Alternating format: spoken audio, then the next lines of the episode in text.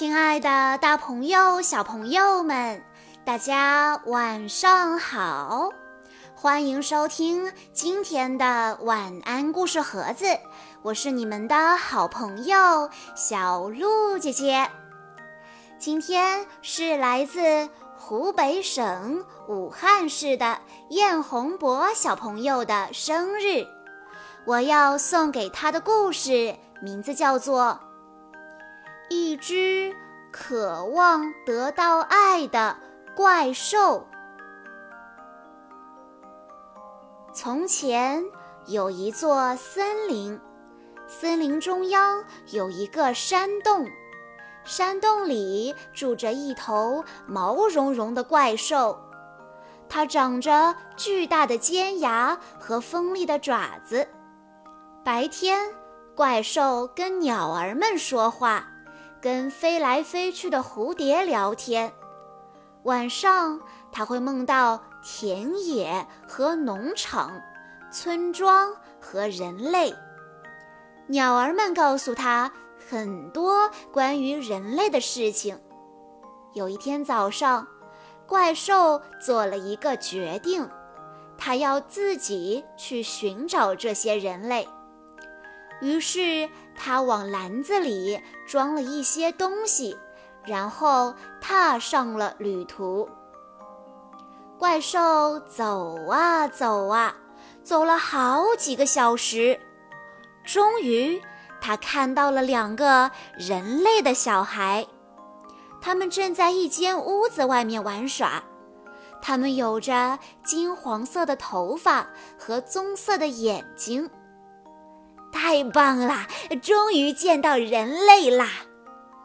怪兽高兴地想着：“我要过去跟他们聊一聊。”于是，怪兽朝着两个孩子走过去，咧开嘴，微笑着，露出了自己尖尖的牙齿。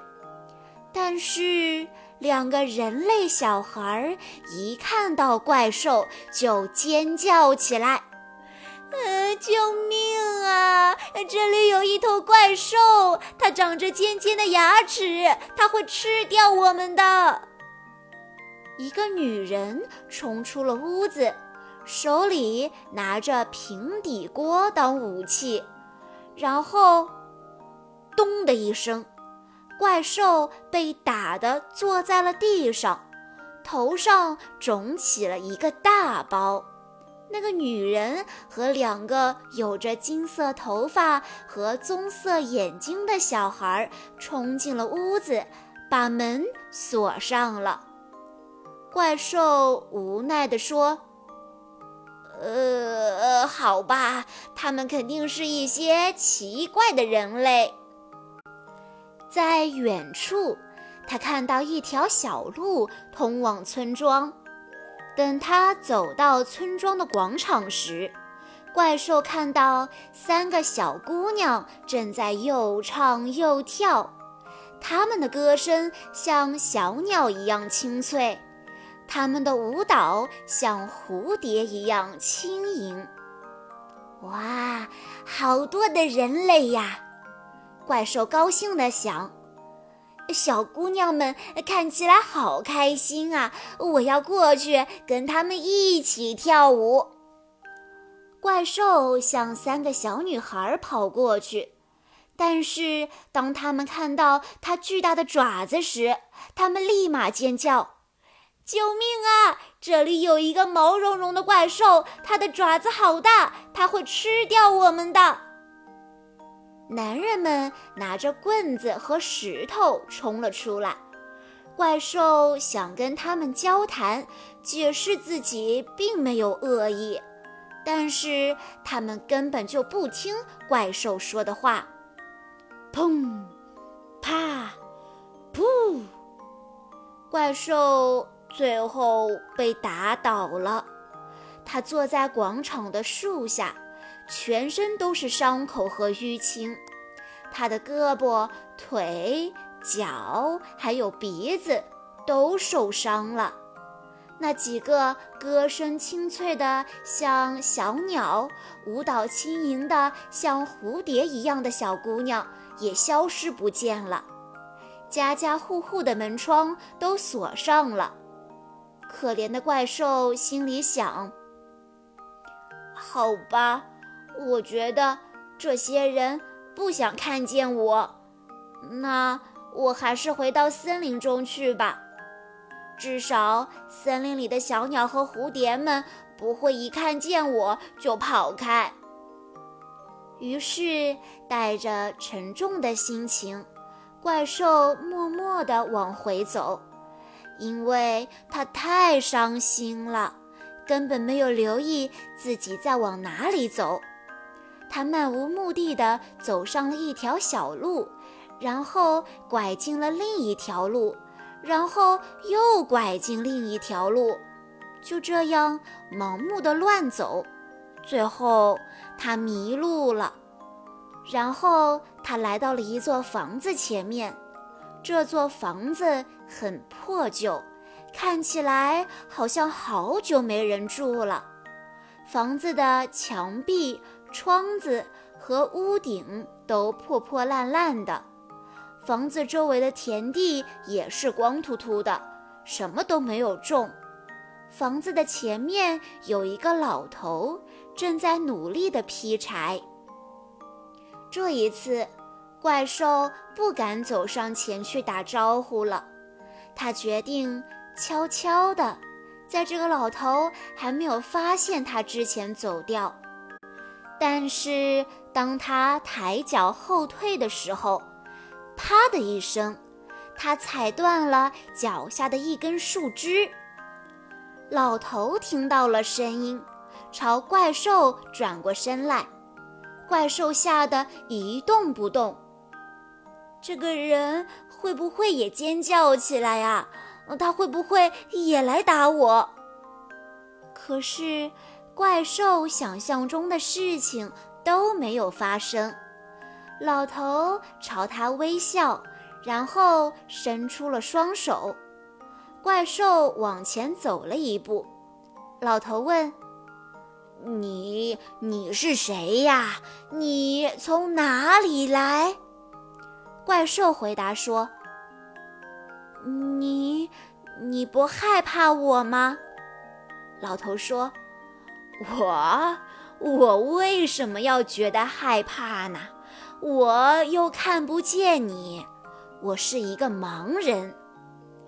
老头给怪兽一些水喝，怪兽开始帮忙劈柴。